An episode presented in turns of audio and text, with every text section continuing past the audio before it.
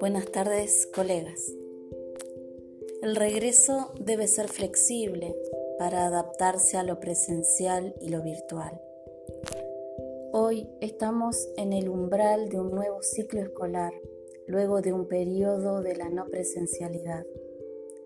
Una situación inédita, haber dado clases atravesados por los nuevos lenguajes, a los cuales no estábamos habituados, sincrónico, asincrónico, bimodal, entre otros.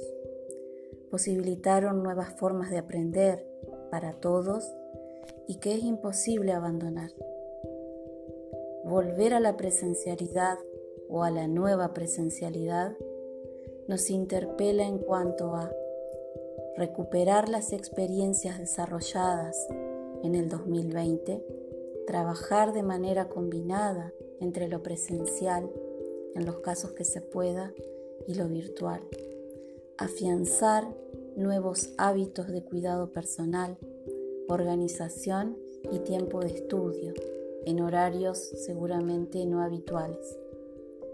Este tiempo nos instó a sumar la tecnología a nuestras clases en un sentido mayor a la propuesta cotidiana de nuestras prácticas.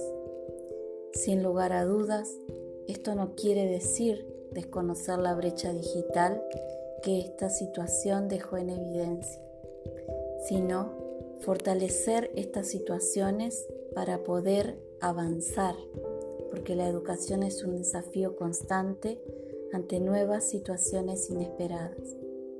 El desafío de este tiempo se nos presenta en revisar y atender situaciones para que todos puedan acceder a una educación de calidad. Un abrazo.